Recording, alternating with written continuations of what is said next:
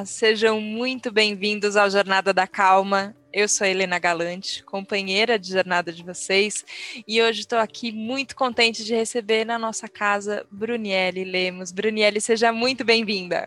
Olá, boa tarde.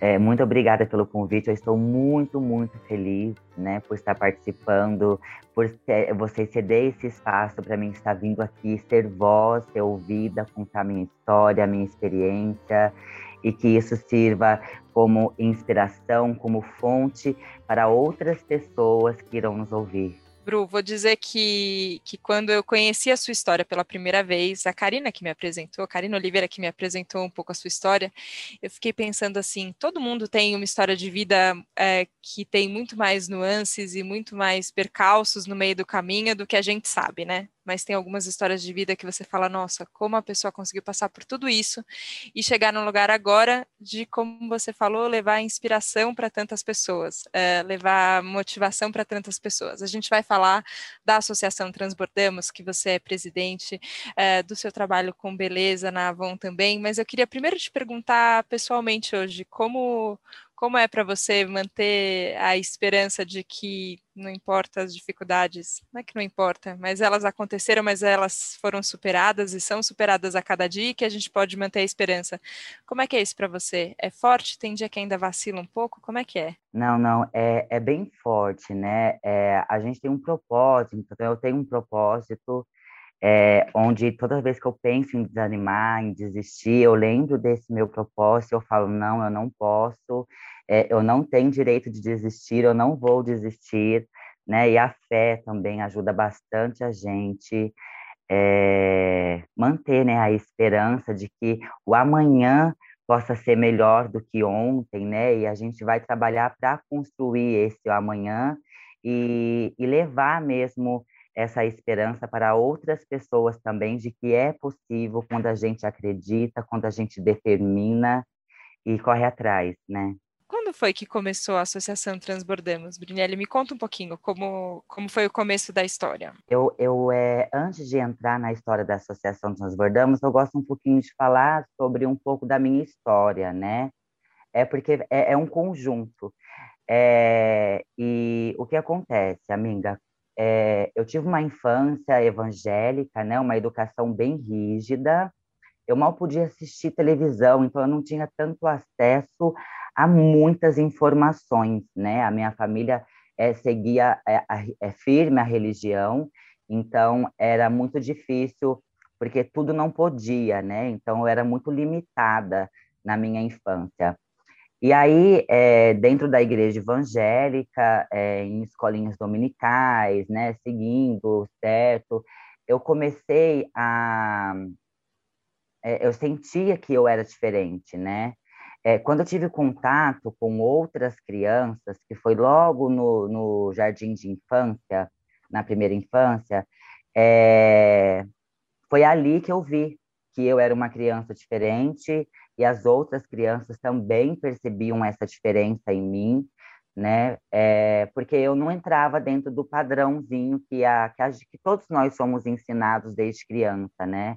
Dentro do padrão do, do binário, né? Do binarismo. É, e aí, amiga, no, na, já, logo no jardim de infância, eu comecei a, a sofrer esse bullying, a sofrer discriminação, pelas outras crianças, por ser mais afeminada, por ter uma voz mais fina, né? E as crianças me deixavam de escanteio, não queriam brincar comigo, não queria fazer amizade, sabe? E teve uma vez que a, é, veio duas meninas, né? É, falaram assim: ah, a gente tem uma surpresa para você. É, e aí elas fecharam meu olho é, e foram me levando para essa surpresa, né? Aí quando chegou lá, era no, no parquinho, no playground, eles tinham cutucado o formigueiro, é, e aí eles abaixaram a minha roupa e me empurraram de bunda é, dentro do formigueiro. Eu saí pulando, né, chorando, a professora me colocou deitada na mesa, passou álcool na minha bunda, chamou minha mãe, né, é, e as crianças todas rindo e tal. É, esse foi o meu primeiro contato com, foi a primeira vez que eu tinha sofrido um bullying, né, é, que eu nunca mais esqueci. É, e de, aí depois de então veio outros, né? E eu já sabia, eu já sentia que eu era diferente, eu não entendia o porquê, eu não tinha acesso a nenhuma é, informação, a nada. A minha família muito conservadora e evangélica, eu tinha muito medo, né? É, eu tinha trauma da é, amiga, porque a minha família, o evangelho em si diz que é espiritualidade, né? Que é um espírito de pombagira que entra dentro da pessoa. É, eles, eles pegam a, a, a imagem da pombagira e transformam como se ela fosse algo muito ruim, como se fosse um demônio, alguma coisa muito forte, né? E, e como se espiritualidade fosse mudar a identidade de alguém e a sexualidade de alguém, né? E, e nisso eu tinha medo de escuro, eu tinha muito medo de andar sozinha, e eu achava que em algum momento essa pombagira iria se manifestar em mim. É, eu via, enquanto criança, na igreja evangélica, as pessoas é, se, se, manifestando, daí elas gritavam, e aí vinham os pastores e exorcizavam, tinha toda aquela cena, uma cena fortíssima, e eu mal dormia, eu tinha pesadelos. Quando eu acordava de madrugada com vontade de ir ao banheiro e estava tudo escuro, eu não ia, eu ficava na cama, assim, segurando, segurando, até fazer xixi na cama.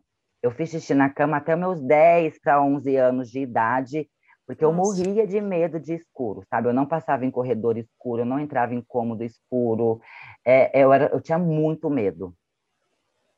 É, aí, amiga, com meus 12 anos de idade, é, é, é, eu fui para a quinta série, né? Porque enquanto criança eu ainda era café com leite, eu não brincava com as outras crianças. E a, a, minha mãe me buscava na calçada e eu dormindo. Eu ficava esperando chegar a minha vez de brincar, que eu acabava dormindo na calçada, né? Até a minha irmã conta, né? A minha, a minha mãe, que eu dormia na calçada esperando a minha vez de brincar, que as crianças me deixassem brincar né? E aí, na quinta série, amiga, eu saí da, da igreja evangélica, é, meu avô, meu avô faleceu, meu avô foi um pai para mim, ele faleceu em um acidente de trânsito, então foi um trauma para a gente, foi a primeira perda, assim, muito próxima que a gente teve o contato, eu tive o contato com a morte, né? Foi com meu avô e, e, e minha mãe criou a gente sozinha, quatro filhos, porque ela saiu de um relacionamento abusivo, onde ela apanhava, né? E o meu pai, desde quando eu me entendo por gente, meu pai é usuário de droga, é adicto, né? É... E ele batia na minha mãe, chegava bêbado, é... ele também é alcoólatra, né? E aí, a... o meu avô que ajudou a minha mãe criar os, os quatro filhos dela, né? Então, a gente teve a figura do meu avô como um pai para a gente. Daí, quando a gente perdeu, quando eu perdi meu avô para esse acidente, foi quando eu saí da igreja evangélica. Aí eu fui conhecer o catolicismo, fui para a igreja católica e entrei para o teatro, conheci teatro, conheci a dança, né? Entrei para uma fundação cultural aqui de São José dos Campos, entrei para o grupo de teatro da igreja católica mesmo. E aí eu lembro que a primeira peça foi do Nascimento de Jesus, que a gente fez um presépio vivo, né? Enfim, e dali então eu comecei a perder essa, esse medo de pessoas, comecei a perder o medo de público, de, de falar, né? É, porque eu, eu, eu, tinha medo até de falar, né? E de ser atacada, porque era sempre assim. Eu, quando eu, eu falava alguma coisa, alguém falava assim, ai, fala mais grosso, fala que nem homem, né? Então sempre eu sempre escutei isso desde criança, né? E aí no teatro eu consegui perder esse medo, perder essa vergonha, né? Eu fiz balé, eu fiz dança contemporânea, eu fiz jazz.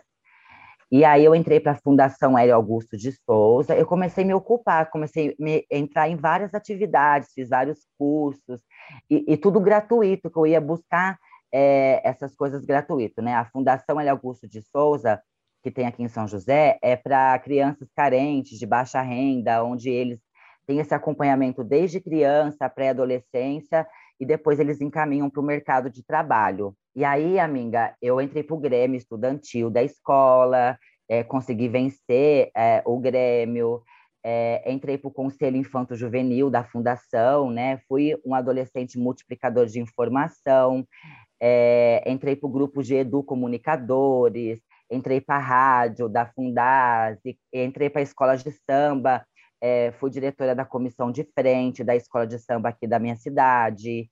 Por seis anos consecutivos, a, a comissão de frente ganhou nota 10. E aí eu já estava me envolvida em várias situações. Todo domingo eu tinha uma peça de teatro na missa das nove das crianças para fazer. Eu fazia as coroações, eu fazia apresentações em quermesses. E aí eu aparecia em jornais, em reportagens, em várias é, jornalzinhos da escola, da, eu era um adolescente que brilhava, sabe? Eu, eu, eu a, todo mundo falava, nossa, esse menino vale ouro, esse menino vai, vai, vai ser alguém quando crescer. E eu sempre tive é, é, essa vontade mesmo, né, amiga, de quando eu crescer ser alguém na vida, né? Acho que todo mundo tem essa vontade. Sim.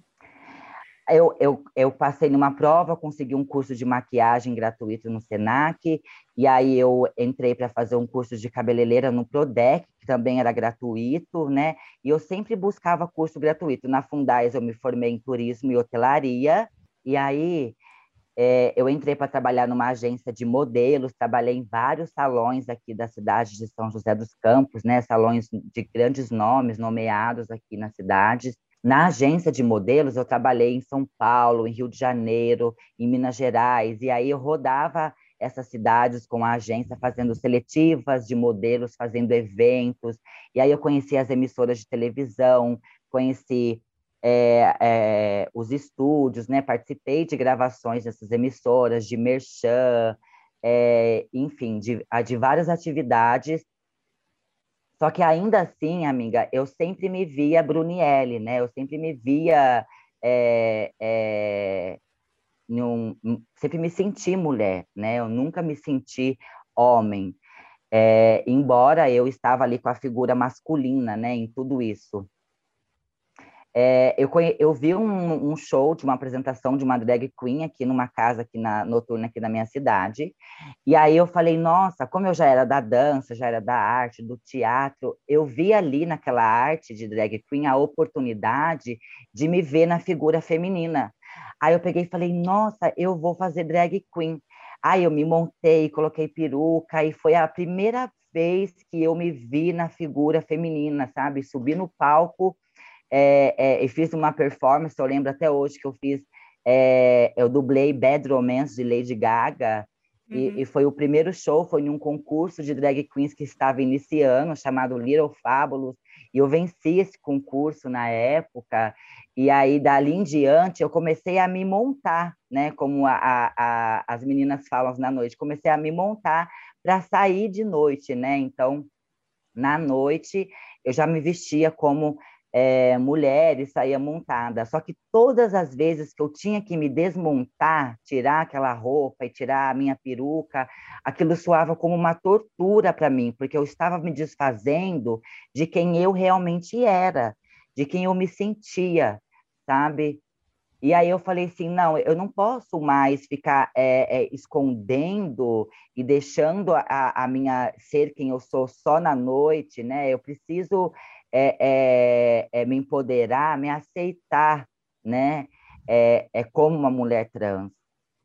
Foi onde eu iniciei a minha transição, comecei a, a ficar cada vez mais feminina, né? Eu lembro que eu entrei na Marisa e comprei uma, uma calça é, feminina, a primeira calça que eu tive, vesti, fui toda contente de trabalhar e já estava é, é, comecei a tomar anticoncepcional, porque eu não sabia é, como é que funcionava a terapia hormonal, não tinha nenhum tipo de informação. E comecei a tomar anticoncepcional, assim, de uma maneira é, descontrolada, sabe? Fazendo uma automedicação para conseguir um resultado rápido, que isso causa inúmeros prejuízos para a saúde, né? É, porque outras travestis falavam que o anticoncepcional era bom, que aquela injeção é, era boa, e a gente ia de. É, uma vai falando para a outra e a gente vai na farmácia, compra e aplica, sabe? É sempre assim. Até hoje, inclusive, existe uma falta de informação muito grande que as, é, as pessoas trans também faz essa automedicação é, é, descontrolada, assim, porque não tem esse acesso, né? Uhum. E aí, amiga, eu fui mandada embora do meu serviço, né, na onde eu estava. É, eu estava na agência de Mogi das Cruzes. E aí eu voltei para São José dos Campos. e comecei a, a, a me transicionar cada vez mais, né? É, eu estava triste porque eu tinha perdido o meu trabalho, né, como maquiadora na agência de modelos, é, mas ao mesmo tempo eu estava feliz porque eu estava me transicionando, eu estava é, é, podendo ser quem eu realmente era, né? E aí eu fui buscar é, nesses outros salões que eu já tinha trabalhado, eu fui buscar aqui em São José oportunidade, né? Fiz um currículo legal, bonitinho, me arrumei, né? Toda bonita, fiz uma maquiagem e fui nos salões é, onde eu já tinha trabalhado procurar emprego, né?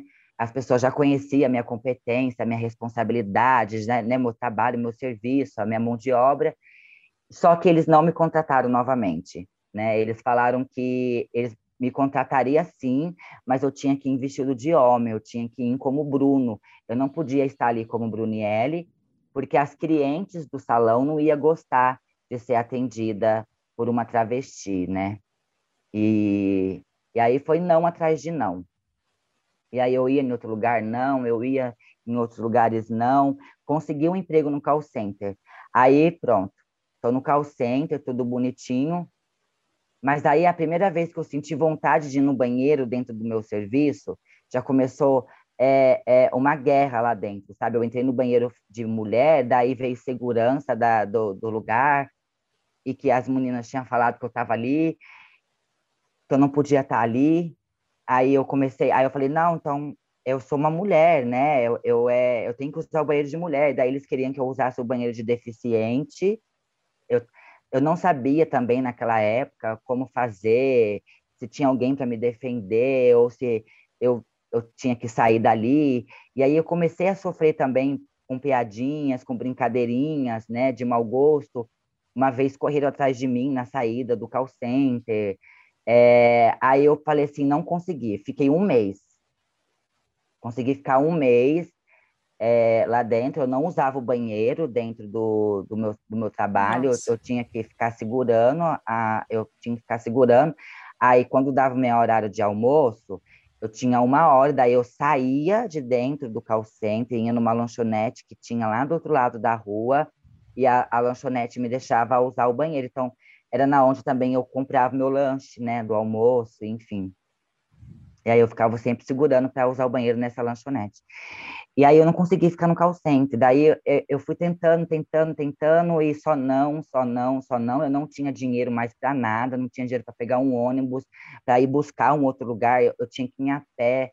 E eu ia a pé, eu, eu voltava chorando todas as vezes, inconformada, porque eu não conseguia um trabalho, eu tinha estudado, é, é, foi difícil eu conseguir permanecer ali dentro do, da, da, da escola, dos meus cursos que eu tinha feito, mas eu permaneci, eu fui até o final, sabe? E, e, eu queria um lugar no mercado, eu queria trabalhar e não conseguia. É, aí eu me vi na margem da sociedade, né? E o que, que a gente vai encontrar na margem da sociedade? A gente vai encontrar as piores pessoas, a gente bate de frente com os nossos piores pesadelos, porque daí lá tem os vandalismos, os delinquentes, os cafetões, os traficantes, os adictos, os, eh, os moradores de rua, tá tudo ali, né? E aí, amiga, eu me vi tendo a prostituição como única escapatória de sobrevivência, sabe? E aí, na, no, no, mundo da prostituição, que é um mundo escuro, horrível, é muito humilhante, sabe? A prostituição é muito humilhante.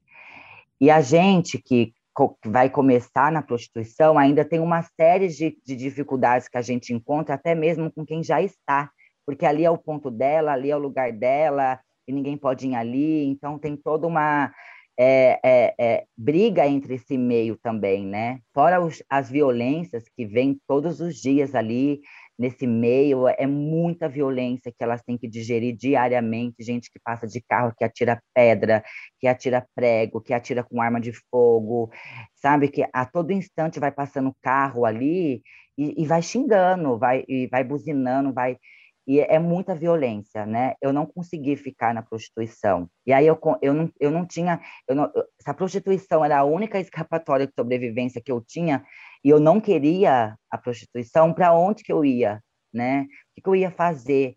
a fome já estava batendo mais alto, eu não tinha, eu precisava comprar roupas para mim, né? Eu lembro que estava muito frio e, e, eu não tinha nenhuma calça para usar. E, e, e, eu só usava shortinho. E as pessoas falavam para mim assim: Nossa, mas você não está com frio, não? E eu falava assim: Ah, Piriguete, não tem frio. Eu tinha vergonha de falar que eu não tinha nenhuma calça para me vestir, Sim. né? E então eu precisava é, eu tinha meus hormônios para comprar, eu tinha que continuar fazendo a minha terapia hormonal, eu estava numa transição, eu não tinha roupa, o pouquinho de roupa que eu tinha, as minhas amigas que desapegaram e me deram, né? Olha, essa blusinha serve em você, toma esse short, esse vestidinho, enfim. Aí foi quando eu conheci uma, uma mulher que tinha um ponto de, de vendas de droga, né? De tráfico de drogas. E aí ela falou assim: Ah, você está precisando de dinheiro? Vende esse aqui, aqui, ó, que você vai ganhar dinheiro, né? E aí era uma casa, e nessa casa as pessoas iam lá comprar, né? É, entorpecentes. E aí eu falei, ah, eu preciso, né? E aí eu comecei a, a, a vender entorpecente nessa casa, né? E comecei a ganhar dinheiro, e aí me transicionar mais, as mudanças foram aparecendo mais, porque a gente precisa do dinheiro também para fazer uma transição, né? E aí já comecei a comprar minhas roupas, minhas maquiagens. Tinha dinheiro para pintar um cabelo, para fazer unha. E aí, amiga, é muito a minha família, por ser evangélica, daí foi, foi um pesadelo, né? A minha mãe não aceitava de maneira alguma, minha família inteira, então foi muito difícil. É, aí foi onde eu deixei de morar com a minha mãe e fui morar nessa casa, onde que essa casa era o ponto de droga, né? Então eu estava 24 horas ali dentro daquela casa e que vinha gente ali. Enfim, é um mundo muito violento também do tráfico de droga, muito machista, né? Aí teve um dia que invadiram a casa, a delegacia de entorpecentes, e aí me levaram presa em flagrante por tráfico de drogas, né?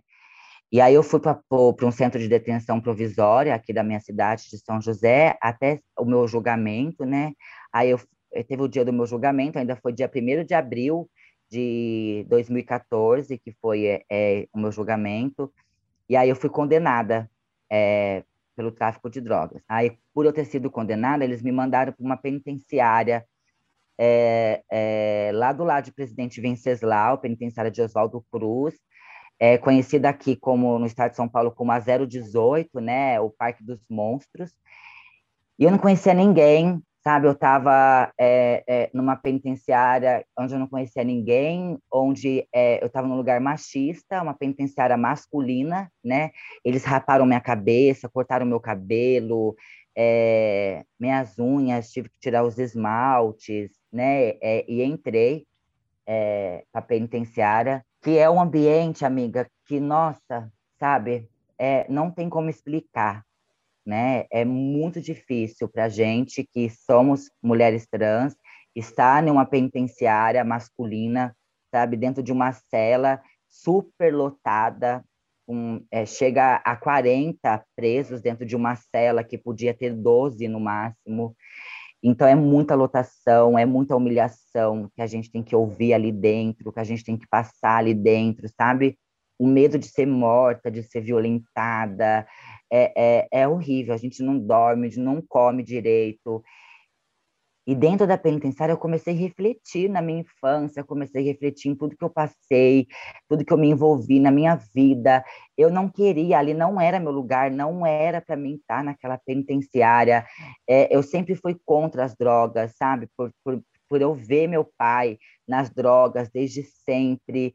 Eu sempre fui uma criança que foi contra a violência, que foi contra o mundo das drogas. Eu participava de palestras, de projetos.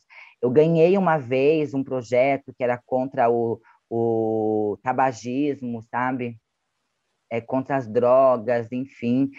É, eu sempre tive é, isso na minha mente, né? Eu sempre quis mudar, tirar meu pai desse mundo das drogas, né? Porque é muito difícil para a gente ver é, é, essas pessoas vivendo, né? Nesse mundo. E eu não queria essa vida, não queria estar ali. E eu falei, meu Deus, por que, que eu vim parar aqui? O que eu estou fazendo aqui? E eu olhava assim para os lados. Eu lembro que eu sentava assim na, na, na, na grade e ficava olhando aquele, aquele mundo, né? Porque é um mundo né? É, ali, ali é um depósito de gente, gente de toda a espécie, né? E, e, me, e me indignando com aquela realidade, comigo ali dentro, e falando: não, eu não aceito isso para mim, eu vou sair, eu vou fazer a diferença, eu vou mudar, eu não vou aceitar, né? E eu tinha apelado à minha condenação, eu tinha feito uma carta, eu li um livro de como escrever é, uma carta para juízes de desembargadores, e aí eu escrevi uma carta para o desembargador, apelei a minha condenação, e aí eu ganhei a apelação, é, aí de três anos de condenação caiu para um ano e oito meses. Aí quando eu estava completando um ano e seis meses, eu ganhei o, ganhei o regime aberto, né? eu podia ficar em casa, e aí eu tinha mais dois meses para me apresentar para o juiz e assinar minha carteirinha. E aí eu saí, ganhei minha liberdade, né? É, é, quando eles dão a liberdade para gente, eles dão um papel na nossa mão, um alvará, e solta. Então eu fui solta lá no Oswaldo Cruz, né? E aí eu tinha que voltar para São José dos Campos, né, no interior de São Paulo. Eu estava lá na divisa do Mato Grosso do Sul. E aí eu peguei um ônibus com o meu alvará, consegui pegar um ônibus de graça na rodoviária, fui até a rodoviária, aí eu, eu é, parei na Barra Funda. Aí na Barra Funda eu consegui entrar em contato com, liguei a cobrar para um telefone de uma tia minha. Aí avisei minha tia que eu estava na Barra Funda, São Paulo, que eu tinha saído da, da penitenciária. Aí a minha mãe Tadinha, minha mãe aqui em São José foi atrás de alguém com carro para ir me buscar lá na, na, na, na, Barra Funda também, toda contente, né? E aí ela conseguiu, um amigo do meu padrasto falou, não, eu busco, e aí foram me buscar na Barra Funda. E voltei para casa, né? Toda feliz, já determinada em mudar de vida, para lá nunca mais eu volto, nunca mais eu piso dentro de uma penitenciária, né? Não aceito. E aí, amiga, foi mais difícil ainda, porque eu me vi presa na margem da sociedade. Eu ganhei minha liberdade, mas eu estava presa na margem da sociedade. Quem é que iria contratar uma mulher trans e ainda ex-presidiária? Aí ficou ainda mais pesado, né? Eu tentei, eu busquei, eu fui atrás e era não atrás de não. Era todas as portas estavam fechadas, eu não conseguia mais nada ou era prostituição, ou eu voltava para o tráfico de drogas, né? E aí veio a angústia, veio a tristeza, veio a solidão, a depressão, sabe? Veio vários pensamentos negativos, sabe? Ah, eu vou voltar para o tráfico, sabe? Ah, eu vou me jogar na prostituição. É, eu não sabia o que fazer. E aí eu estava sem chão, estava sem rumo, estava sem saber o que fazer. E aí teve um dia que eu fui no mercadinho, aqui perto da minha casa, né, onde tem um, é, um condomínio de prédios, e aí tinha uma mulher ali na frente desse mercadinho, ela me abordou. Ela falou, oi, posso falar com você um minutinho? Ela falou, ah, eu estou aqui hoje fazendo o cadastro das novas revendedoras da Avon. E aí eu, é, é, eu faço cadastro, já te dou os catálogos, te dou um brinde, quem fizer o cadastro vai ganhar uma panela de arroz e tal. E ali, amiga, eu fiquei escutando ela falar sobre o plano de negócio, sobre as vendas, ela foi me, me, me mostrando, e eu vi que aquilo ali só dependia de mim, sabe? Parecia que não, mas naquele momento a minha vida estava tomando um outro rumo, sabe? E aí eu fiz meu cadastro com ela, com medo, eu falei, meu Deus, não vai aprovar meu cadastro, meu CPF, o meu, o meu título irregular, porque eu, eu, eu fiquei presa, não pude votar, né? E eu tinha que regularizar meus documentos. Eu falei, ah, não vai aprovar, né? E aí ela falou, ah, aprovou seu cadastro. E ela me deu os catálogos e eu saí super contente com os catálogos na mão. E, e, e falei assim, não, é isso aqui que eu tenho, né? Essa é a minha oportunidade e eu tenho que vender, né? Eu tenho que vender.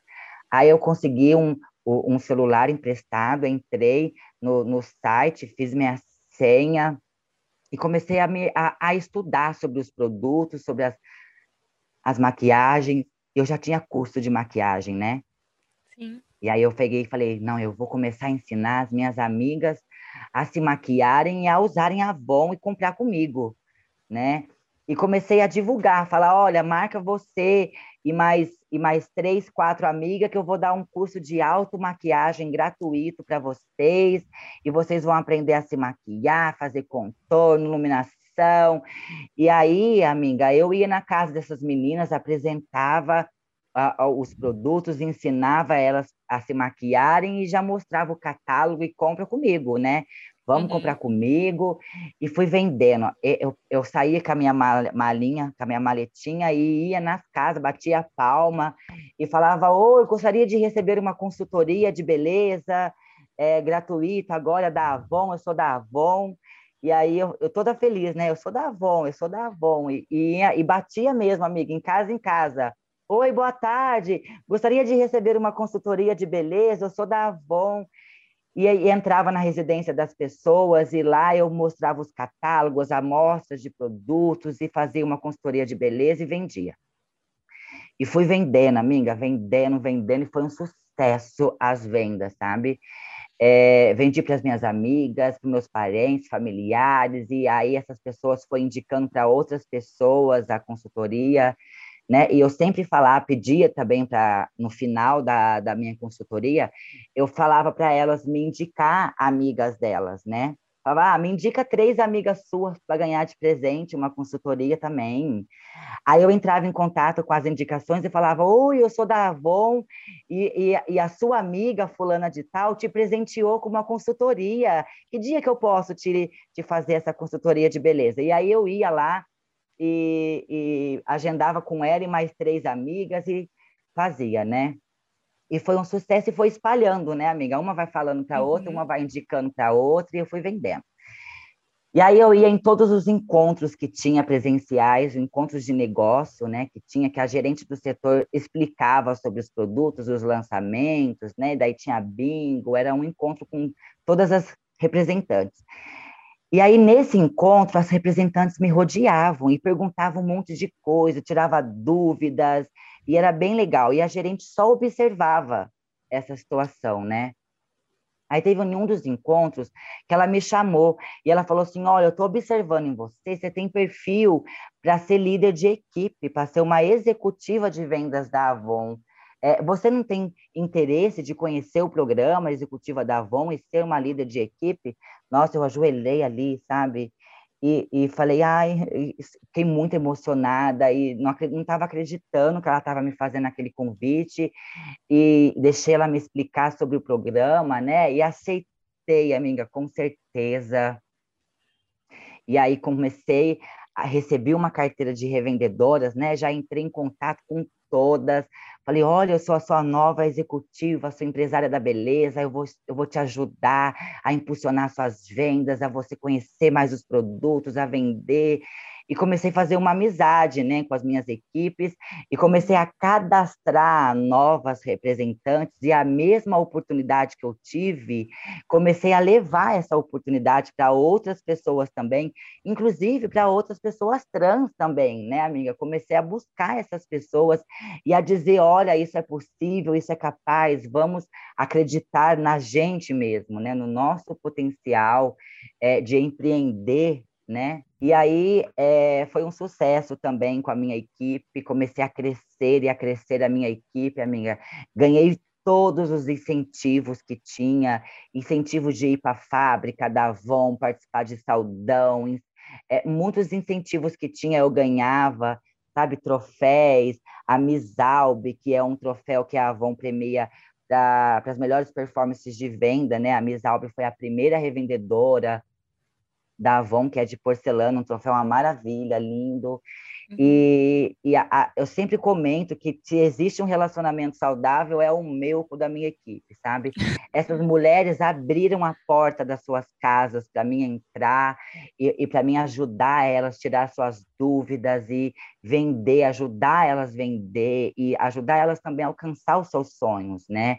E ali eu fui conquistando o meu espaço, fui conquistando a minha independência financeira, fui conquistando a confiança e o respeito de todas essas pessoas, não só da minha equipe, mas de todo o setor onde eu faço parte, porque eu comecei a participar também ativamente dos encontros e falar no microfone com todas as outras representantes, não só da minha equipe, né?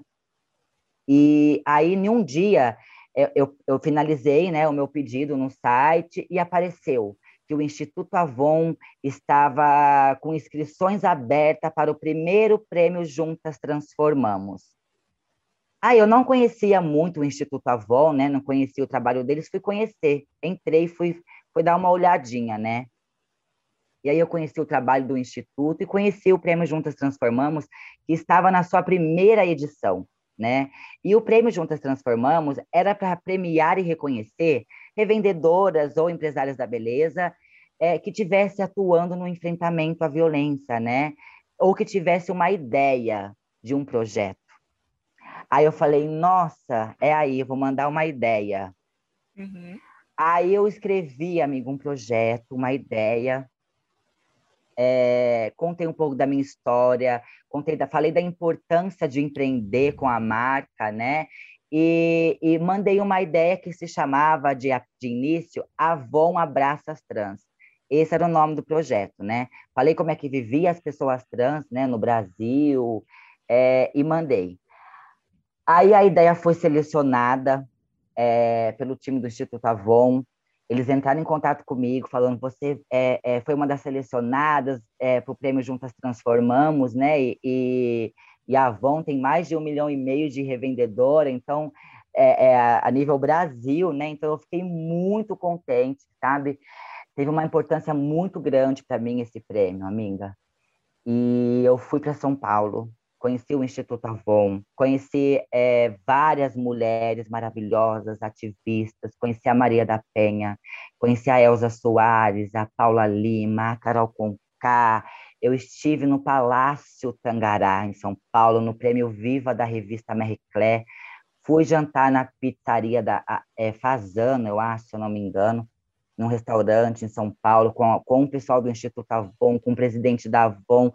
Eles me trataram como uma rainha, foi assim, foram três noites maravilhosas. Eu levei minha mãe junto comigo, sabe? Nesse evento, foi a primeira vez que a minha mãe me chamou de Brunielle Lemos, de Brunielle, né? Me chamou de filha. Eu me emocionei muito, foi um momento muito marcante para mim, porque estava todo mundo me chamando de Brunielle, de Brunielle. Ah, a sua filha é um orgulho. Você não tem orgulho da sua filha? Conta um pouquinho da sua filha para gente. Porque a minha mãe até então, ela me chamava de filho, ela me chamava pelo nome que de batismo, né? Então, nesse evento, foi a primeira vez que ela me chamou de, de Brunielle, de filha, né? Então, marcou muito para mim e como parte desse prêmio, eu tive duas mentoras, né, uma social, uma jurídica, e durante o ano de 2019 inteirinho eu recebi capacitação com ela, com elas, né, para transformar essa ideia em um projeto e implementar esse projeto aqui na cidade de São José dos Campos. Então, em novembro de 2019, foi fundada aqui em São José a Associação Transbordamos que é a primeira associação sem fins lucrativos voltado exclusivamente para o empoderamento dos corpos trans aqui no Vale do Paraíba e na cidade onde eu moro, e que tem o um enfrentamento à violência como parte do seu DNA para garantir e promover os direitos dos corpos trans aqui na cidade, uma cidade onde é muito conservadora e não existe nenhum tipo de políticas públicas para esses corpos. São pessoas que estão vivendo no extremo da vulnerabilidade, na margem da sociedade, sem direito a nada. E aí vem a Associação Transbordamos para trazer para essas pessoas uma esperança de uma vida melhor, para trabalhar para construir um futuro melhor para os corpos trans, né? Então, a Associação Transbordamos, ela ainda é um bebezinho.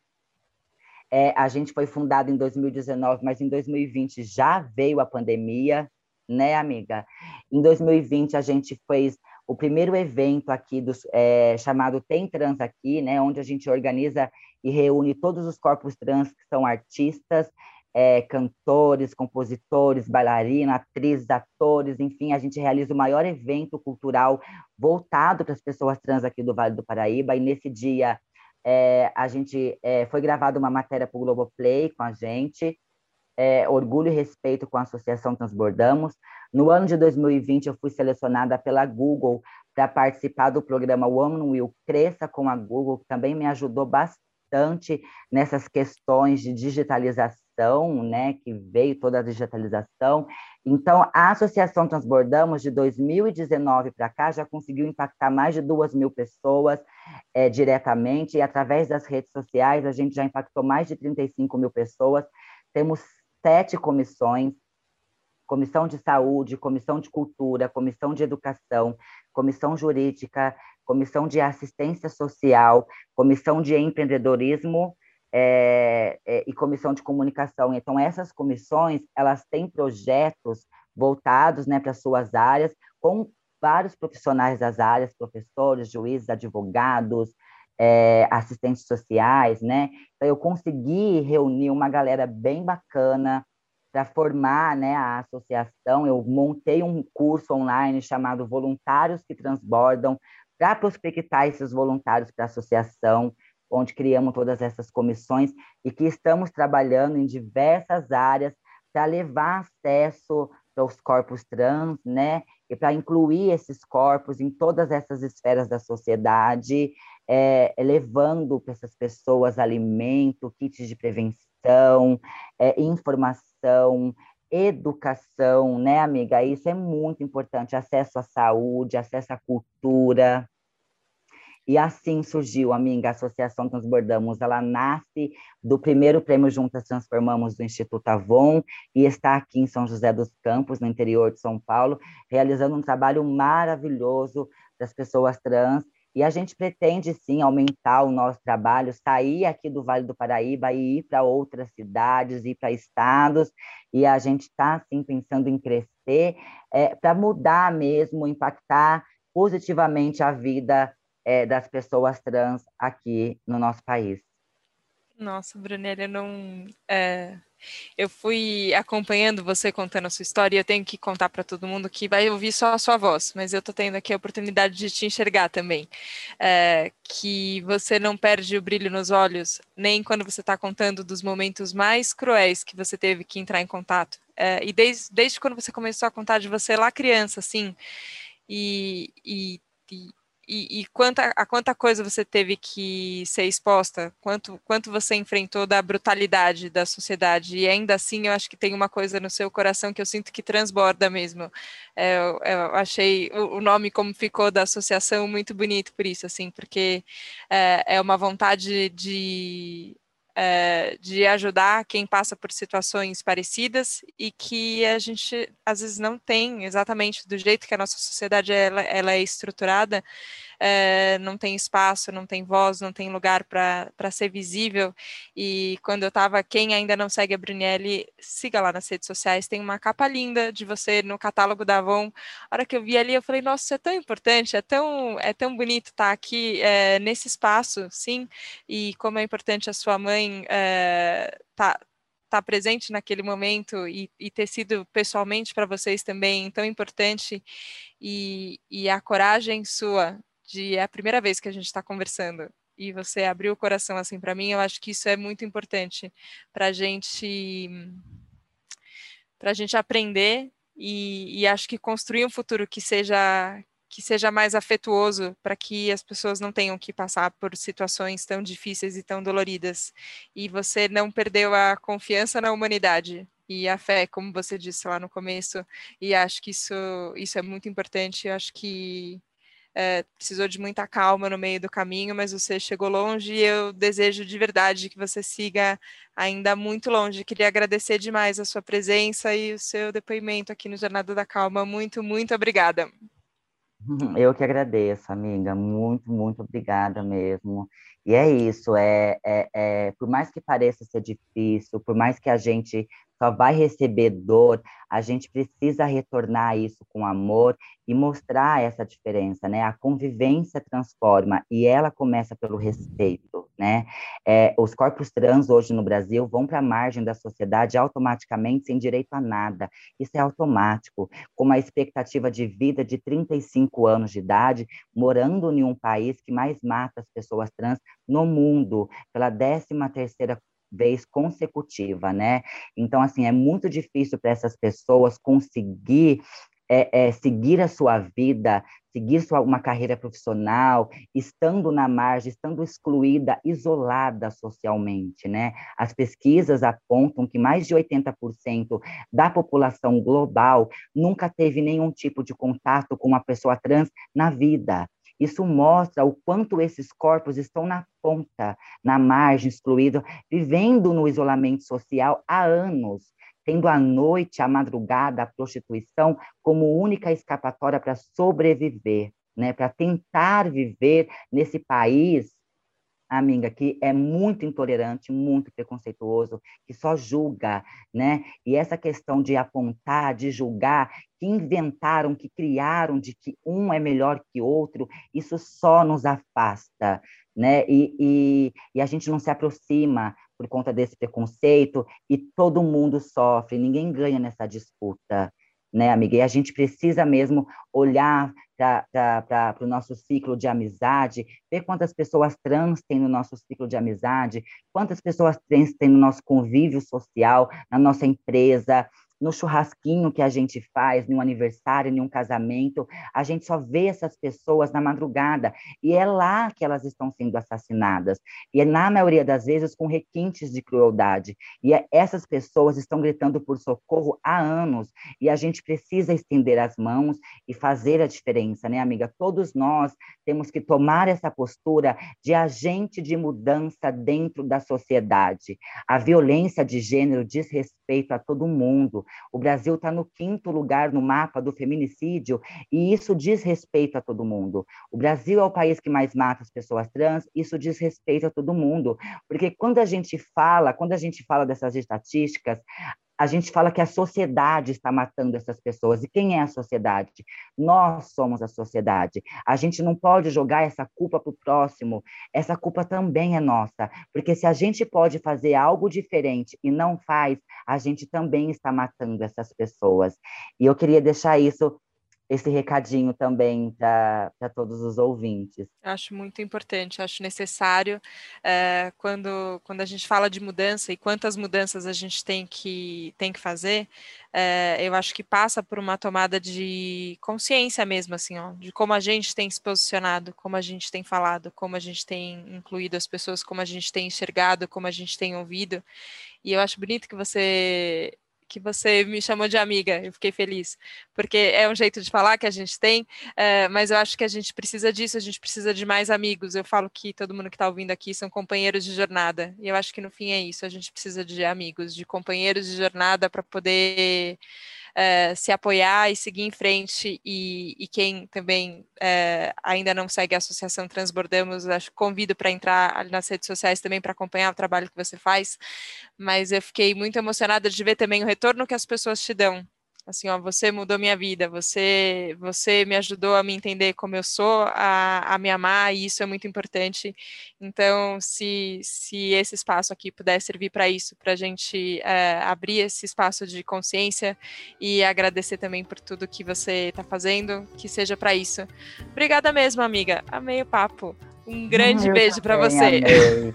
Um beijo, amiga. Muito obrigada por ter cedido esse espaço. É, para mim, ser voz é muito difícil a gente conseguir esse espaço. Esse é o primeiro podcast que eu estou participando. É, então, assim, a primeira vez a gente nunca esquece, né, amiga? Então, jamais vou esquecer desse momento. Foi incrível, amei. Muitíssimo obrigada mesmo de coração. Obrigada, obrigada. Podcasters desse Brasil que escutam a Jornada da Calma. Tá aí, ó, Brunielli fez o seu primeiro podcast, agora pode fazer muitos outros. Obrigada, obrigada pela generosidade de contar a sua história, a sua confiança. Obrigada a você que ficou aqui no Jornada da Calma, acompanhando, atento, com o coração aberto, com os ouvidos abertos, para a gente é, poder ser só um espaço de troca de amor e transformação social. Obrigada pela companhia. A gente se vê na próxima segunda, no próximo Jornada da Calma. Um beijo. Tchau, tchau.